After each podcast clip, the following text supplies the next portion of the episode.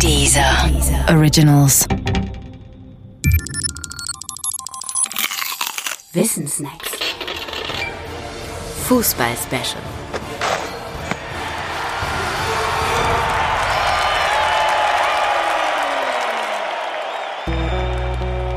Weltreligion Fußball? Wenn man dich fragte, wo es denn in der Öffentlichkeit außer in Kirchen erlaubt oder geboten sei, laut und schlecht zu singen,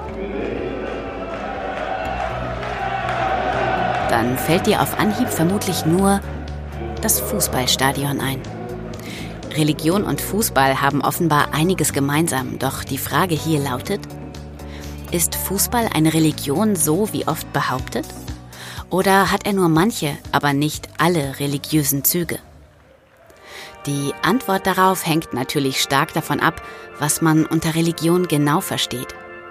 Der Hinweis darauf, dass man im Fußballumfeld viele Begriffe aus der Religion wiederfindet, reicht allein sicherlich nicht aus. Klar, Fans pilgern zum Spiel und auf den Tribünen huldigen sie dann in Kutten ihren Fußballgöttern, die auf einem heiligen Rasen spielen.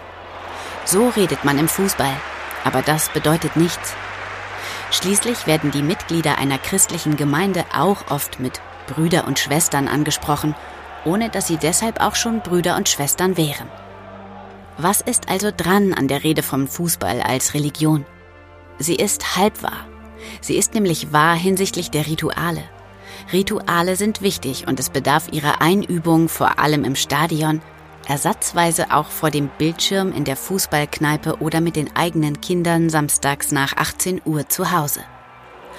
Und es bedarf zudem der Einhaltung der Rituale. Ein Gottesdienst folgt einer Liturgie, der Besuch eines Fußballspiels in der Fankurve auch. Die Rede vom Fußball als Religion ist auch wahr hinsichtlich des Gruppengefühls und der Gruppenzugehörigkeit.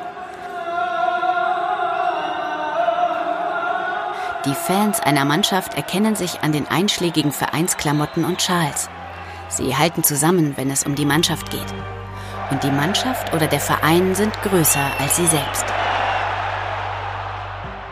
Die Rede von der Religion ist aber nicht mehr wahr, wenn man übernatürliche Kräfte zur Religion zählt.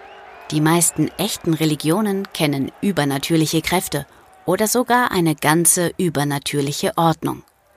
Der Fußball kennt eine solche Ordnung nicht, auch dann nicht, wenn dort von Fußballgöttern gesprochen wird. Diese Götter des Fußballs können vieles, aber vieles können sie auch nicht. Sie können zum Beispiel keinen Trost spenden in existenziellen Notlagen. Sie können höchstens ablenken. Das ist zwar immerhin schon was, aber nicht das, was Religionen den Menschen zu geben vermögen. Das muss man sehen und anerkennen. Das respektiert den Fußball und es respektiert die Religionen.